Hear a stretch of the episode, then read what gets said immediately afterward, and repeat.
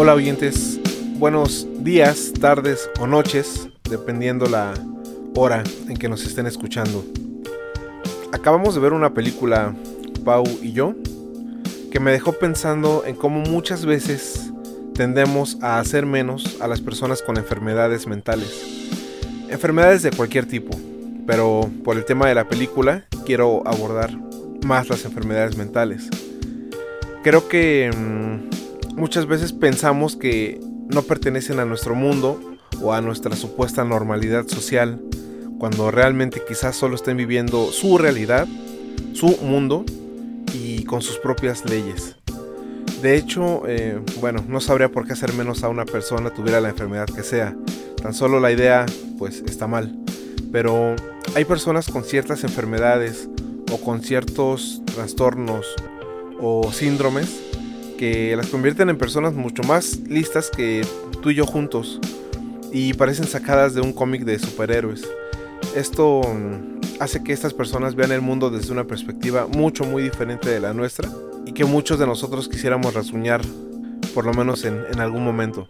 Por poner un ejemplo, tenemos a las personas con hipertimesia que tienen una super memoria, ya que esta enfermedad es una alteración a la memoria y podrían describirte con lujo de detalle cada día de su vida o recitar cualquier libro leído en cualquier momento de su vida. Claro que un gran poder conlleva una gran responsabilidad y la parte mala de esta enfermedad es que no pueden endulzar los momentos más amargos vividos. Todo lo que recuerdan eh, lo hacen sin filtros. Igualmente tenemos a las personas con analgesia congénita, en otras palabras personas inmunes al dolor. Este raro síndrome tipo Marvelita no influye en las habilidades mentales o en la apariencia física de las personas, aunque estos ejemplos se los platico como una intención de describir a superhumanos, eh, claro que existen los contras de cada enfermedad. En esta, eh, claro está que son personas que no pueden escuchar los gritos de ayuda del cuerpo como normalmente nosotros lo podemos sentir cuando nos, duele algo. Eh, por algo podemos sentir el dolor, por algo estamos construidos así. Y el hecho de que estas personas no lo hagan los convierten en personas sumamente vulnerables a ciertas enfermedades o peligros, sobre todo para los niños. Imaginemos que un niño se cae, se rompe un hueso o se muerde la lengua y no puede sentir este dolor. Por supuesto que es peligroso.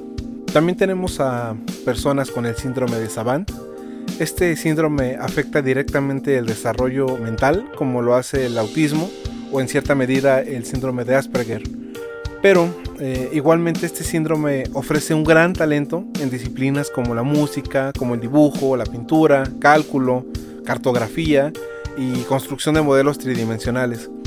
Estas personas nos podrían dar instantáneamente el resultado de una multiplicación de 3 o 4 dígitos o decirnos qué día de la semana será el 14 de mayo del año 3020. Hay muchos que consideran a estas personas como unos grandes genios y yo no podría estar más de acuerdo. Y finalmente, así como les platiqué de personas con ausencia al dolor, existen las personas que tienen la ausencia al miedo. La enfermedad de Urbach-Weight es un trastorno genético que ha sido estudiado y puesto a prueba, sobre todo con una chica en Estados Unidos. Eh, a esta chica la han metido a casas de terror, le han puesto insectos venenosos, películas de terror, todo esto para ver si tiene algún tipo de reacción ante el miedo y no ha sido así. Lejos de parecer una heroína perfecta, muchos no saben cómo aún está con vida sin esta habilidad de canalizar el miedo tan necesaria. Y bueno, eh, paremos de hablar de enfermedades. Igual muchos de ustedes se están preguntando por qué se está hablando tanto de enfermedades. Y es que la película de la cual hablaremos en los siguientes minutos tiene todo que ver. Esto es 70 milímetros. Soy Rock. Comenzamos.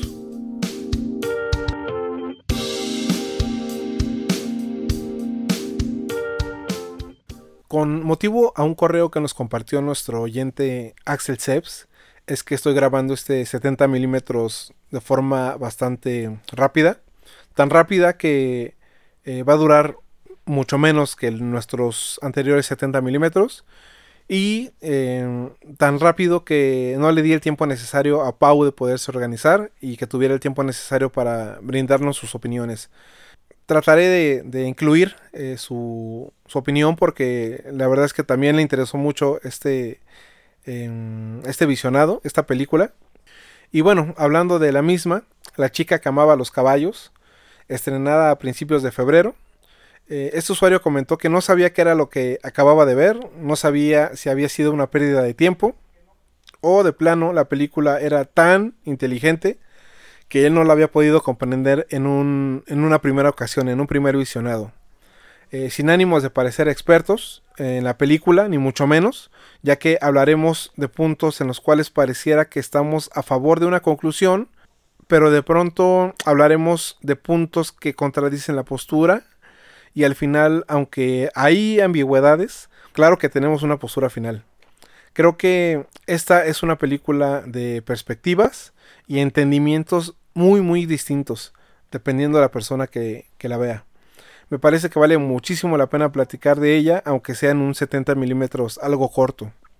Antes de arrancar este 70 milímetros, por favor, venga la alarma de spoilers. Alerta de spoiler. Alerta de spoiler. Si no ha visto la película, quedes en un lugar seguro. Sin más, quiero empezar por el final. Y es que creo que es justo la parte donde muchos esperábamos la resolución de la película y nunca llegó. Em, quien ya vio la película seguro con esta parte donde la luz se lleva a nuestra protagonista Sara, quedó bastante confundido al igual que Pau y yo a decir verdad. Y es que en toda la película ella está paranoica. Mm, Sara, no Pau. habla de extraterrestres, habla de clones, habla de viajes en el tiempo para justificar la rareza de su día a día. La sinopsis en Netflix nos habla de sueños lúcidos, los cuales no creo que existan, ya que no creo que eh, en realidad pasen las cosas mientras Sara está durmiendo. Entonces, salvo su mejor opinión, no se dejen influenciar mucho por, por la sinopsis en Netflix. Sara es interpretada de forma magistral por Alison Brie. Eh, se nota como una persona sumamente amable, aunque un poco retraída. Nos cuenta que lamentablemente presenció el suicidio de su madre y también nos cuenta que su abuela terminó muy mal en su tiempo, ya que todos la tomaban por loca cuando ella aseguraba ser del futuro. En esta parte me quiero detener, ya que me gustaría abrir la perspectiva un poco. Recordemos que Sara vio morir a su madre. Describe esto al psicoanalista contándole que su mamá tomó muchas pastillas y después ella la vio en la ducha ya muerta. Esta parte del agua para mí es la gran pista de la película. Si recordamos, en varias partes de la película Sara entra en una especie de trance cada que escucha o está cerca del agua, como la parte eh, cuando abandona su auto justo a un lado de una gran cantidad de agua, o cuando se ducha en su casa y después aparece desnuda en su trabajo, o cuando el novio de su roomie se sirve agua y ella empieza a comportarse de forma distinta como si empezara con ese trance. Bueno, eh, no sé si esto la duerme o la mueve en dimensiones, eso aún no queda muy claro, pero al final siempre sucede cuando hay agua y siempre aparece en otro sitio. Piensa eh, que le robaron su auto, pero no fue así, simplemente ella eh, entró en este trance gracias al, sonido del agua. Me parece que dentro de su enfermedad, el sonido del agua lo tiene muy asociado con el trauma de la muerte de, su mamá. Bueno, de haber presenciado la muerte de su mamá. Entonces eso es lo que hace que le dispare este, este trance. Yendo a otro punto, recordemos que ella tiene un historial genético de enfermedades mentales y no es difícil pensar que esto no es más que una enfermedad hereditaria y que durante la película nosotros somos testigos de la evolución de la, misma. Los puntos de quiebre eh, son varios, pero a mi gusto hay dos muy importantes. El primero es cuando al fin expresa en voz alta, con su otorrino, las dudas de cómo saber si ella es un clon o no. Y el segundo punto es cuando empieza a hablar con el chico que le presentó el novio de su roomie acerca de conspiraciones alienígenas en una cita. Ahí lo vemos muy interesado en la plática y bueno, ¿quién no lo estaría? Estos temas son muy interesantes. Eh, yo me pongo en su lugar y por supuesto que también estaría muy entretenido. Aunque mm, al final, bueno, sabemos que nunca llegamos a una conclusión con todos estos temas, pero el divagarlos es, es muy entretenido. A diferencia de él, Sara lo toma como el ancla que necesitaba para consumar la idea en su cabeza, así tipo Inception. Eh, aquí es donde su patología, eh, su universo paralelo se termina construyendo como un personaje enfermo. Retomando la parte de la sinopsis en Netflix, eh, nos habla de una chica con una debilidad por los caballos. Esto tampoco lo creo cierto, porque su debilidad al final es por un caballo, por Willow, no es por todos los caballos.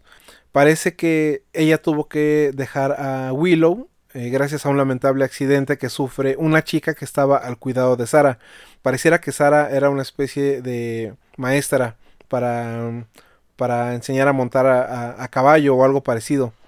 A esta chica la podemos ver con dificultades motrices siendo visitada por Sara.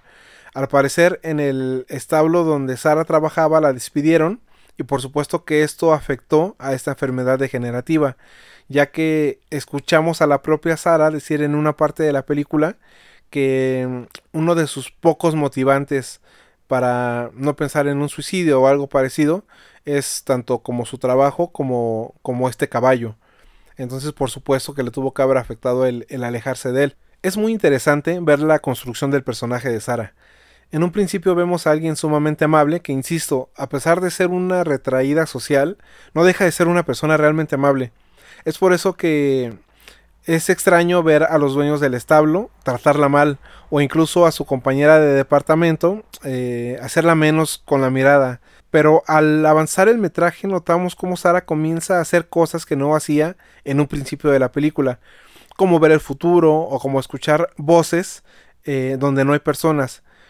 Lo que mm, es, esta chica Sara llega a escuchar de pronto en momentos de soledad eh, nosotros como espectadores vemos cómo se repiten estas cosas en otros minutos de la película, como si su sentido del oído fuera atemporal, tipo eh, Rabbits de David Lynch, em, donde las conversaciones son completamente atemporales. Eh, se muestra así un poco esta parte de, de los sentidos de Sara. Entonces, por supuesto que nos confunde mucho como espectadores. No sabemos qué creer, si realmente está viajando en el tiempo o si realmente eh, ella está alucinando las cosas. Ya entrando en estos temas paranormales, es cuando no me atrevo a cuestionar a los que se inclinan porque Sara sea una viajera en el tiempo. Puedo debatir muchos puntos, pero ese en el cual vemos al finalizar la película cómo la compañera de trabajo de Sara ve al caballo Willow caminar por el estacionamiento al mismo tiempo que otra Sara está a su lado, no lo puedo explicar ni mucho menos debatir. Puntos como ese, o cuando aparece una chica en el hospital con la cual se pone a platicar y resulta que ambas ven las mismas cosas, como la famosa rampa, la cual funge como una especie de portal interdimensional. Son cosas que hacen pensar a Sara que no está loca y le dan un sentido a todo lo que ella está visualizando. Y a nosotros como espectadores nos confunde muchísimo, ya que no, no, no, sabemos si inclinarnos por esta parte eh, o esa explicación donde es una Sara enferma o realmente está viendo cosas extranormales. En el momento que hacen partícipe de estas situaciones a segundos o terceros, es cuando todo esto se convierte en, un, una confusión tremenda. Ahora, el tema de los clones.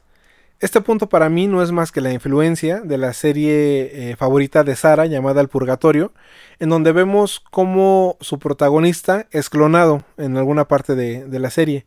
Este punto, sumado al parecido tremendo que ella tiene con su abuela, da una receta perfecta para la credulidad de Sara. Y no piensen que estoy tratando de aburrir una película a la cual le podemos sacar muchísimo jugo fantástico para creer un poquito en clonaciones, en extraterrestres, en viajes en el tiempo, en portales. Todos estos temas, de verdad los llevo en la sangre, me gustan muchísimo, pero creo que hay muchos más detalles que nos indican eh, que Sara está enferma y no tanto que esté como eh, pasando por este tipo de cosas fantásticas.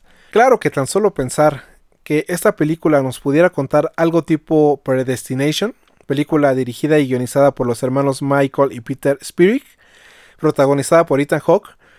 Eh, bueno, paréntesis, déjenme hacerles un pequeño resumen de esta película. Yo sé que les va a interesar, la van a buscar y la van a querer, las van a querer ver si es que no la han visto. Imagínense que tienen a una bebé que es abandonada en, un orfanato. Esta, este bebé crece eh, como una niña, pero llega un momento en su vida en la cual eh, se da cuenta que es hermafrodita y tiene que decidir si quedarse con el sexo femenino o el masculino. Ella decide quedarse con el masculino. Tiempo después, em, él, ya siendo hombre, crece y viaja en el tiempo al pasado, en donde se encuentra con él mismo, pero en su versión femenina. Entonces se enamoran y tienen un bebé, quien es el bebé del cual les empecé a platicar. Entonces es el mismo personaje llevado a cuatro personajes distintos en diferentes temporalidades para crear una historia realmente loquísima. Hay un, bueno, ya no les voy a contar más porque tiene mucho más la película. Espero que la puedan buscar y seguramente les va a gustar muchísimo. Ethan Hawke hace un, un papel buenísimo, buenísimo. Bueno, ¿cómo ligamos toda esta historia a la chica que amaba los caballos? No suena tan loco que Sara, de nuestro presente, haya viajado al final de la película al pasado para tomar el papel de la abuela con todo y el vestido que podemos ver en las fotografías y con ello ser tomada por loca en ese pasado ya que ella argumentaría ser una, una persona que viene del futuro, lo cual pues tendría toda la razón. Todo esto crearía una especie de bucle. Sara en algún momento volvería a nacer como Sara y repetiría toda la historia que vimos. Pero creo que con la chica que amaba los caballos esto no aplica o por lo menos no en su totalidad. Ya mencioné puntos que por lo menos yo no podría debatir a las personas que se inclinan por la parte fantástica de la película, pero esa es mi humilde opinión. Y bueno, para finalizar este 70 milímetros, eh, habíamos quedado que no iba a ser tan largo, abordemos el final de la película. Quiero partir desde ese momento donde Sara encuentra en el hospital a la chica con la cual estuvo soñando. Chica que argumenta ser una viajera en el tiempo, ya que dice venir del año 1995 y de pronto aparecer en el 2020. En este punto es donde Sara se entrega a la idea de ser una viajera en el tiempo y a la idea de volver al pasado en forma de su abuela. Incluso después de esta plática con la chica del 95, vemos a una Sara completamente distinta, eh, para bien, eh, porque la podemos ver muy tranquila, sin preocupaciones, completamente distinta a como la vimos en su locura de la mitad de la película en adelante. Toma, o mejor dicho, se roba al caballo Willow, al caballo que tanto ama, eh, y se van juntos a un bosque para al final ser abducida por una luz intensa. No tengo idea de si esto representa una abducción real, si es una forma de mostrarnos cómo se está entregando a su enfermedad. Eh, la verdad no, no tengo idea, no tengo una conclusión para, para esto, aunque no por eso dejaré de hablar de una de las teorías mejores construidas, aunque casi igual de irreal que los delirios de Sara. Esta teoría nos dice que todo lo que vimos en la película ocurrió en un purgatorio, ya saben, este lugar en donde purgamos, valga la redundancia, nuestros pecados para poder alcanzar la luz. Seguro ya muchos me están entendiendo con este tema de la luz. Bueno, esta teoría nos dice que Sara nunca fue la misma después de que por su culpa una de las chicas que estaba aprendiendo a montar cayera y quedara mal eh, de sus partes motrices.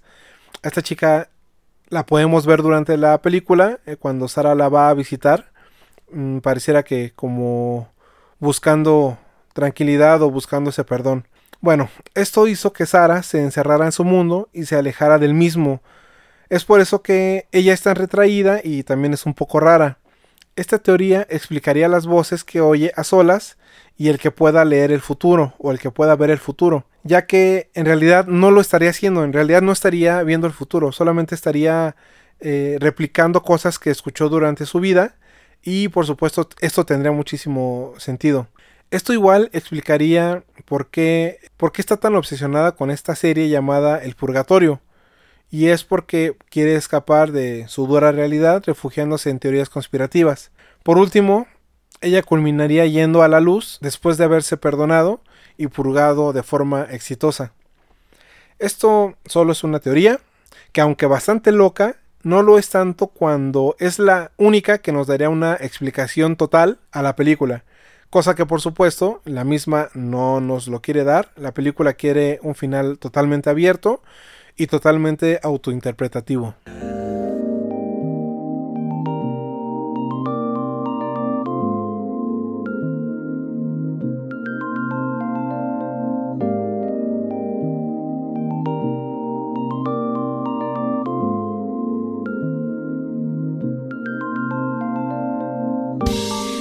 Hola oyentes, eh, como saben no pude participar en este 70 milímetros debido a cuestiones de tiempo y todo eso, pero no quería dejar pasar darles mi opinión acerca de esta película. Em, cuando la empezamos a ver Rock y yo, creo que los dos esperábamos cosas totalmente distintas.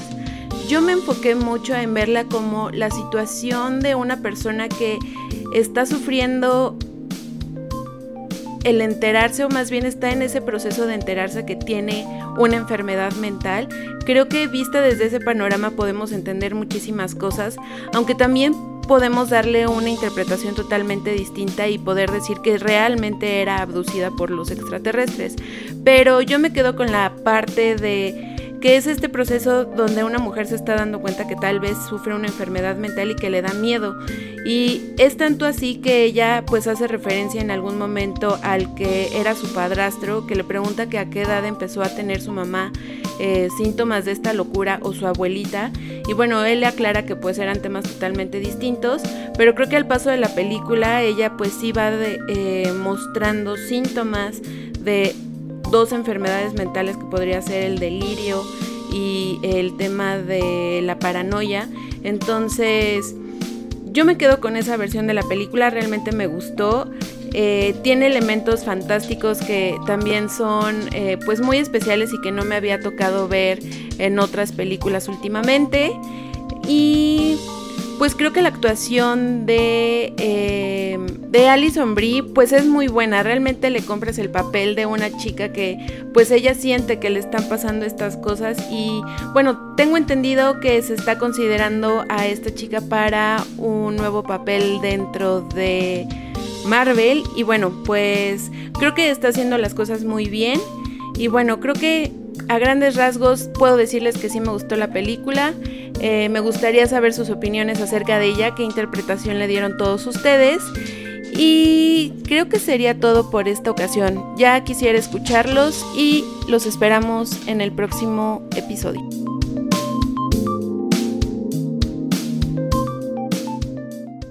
Y bueno, oyentes, así es como concluye este mini podcast, que aunque muy pequeño, eh, lo creo bastante oportuno. Muchas personas han visto la película a muchos los ha decepcionado completamente, creen que no es nada redonda, eh, les molesta que no nos den un, final claro, pero creo que esa es la gracia de, esta película. Eh, hay, hay escenas bastante bien logradas, esta parte del hospital donde ella se va perdiendo entre cuartos y cuartos y pareciera que llega a la nave espacial, son bastante buenas, son bastante bien logradas. Por un momento me recordó a, lo abstracto de 2001. Creo que, creo que la película tiene, tiene mucho cerebro y solo por eso creo que vale la pena su visionado. Esto fue 70 milímetros. Yo soy Rock. Adiós.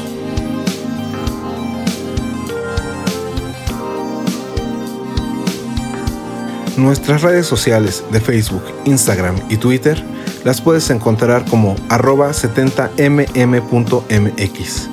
Si deseas compartir con nosotros lo que sea relacionado con este apasionante mundo del cine, seremos tus lectores.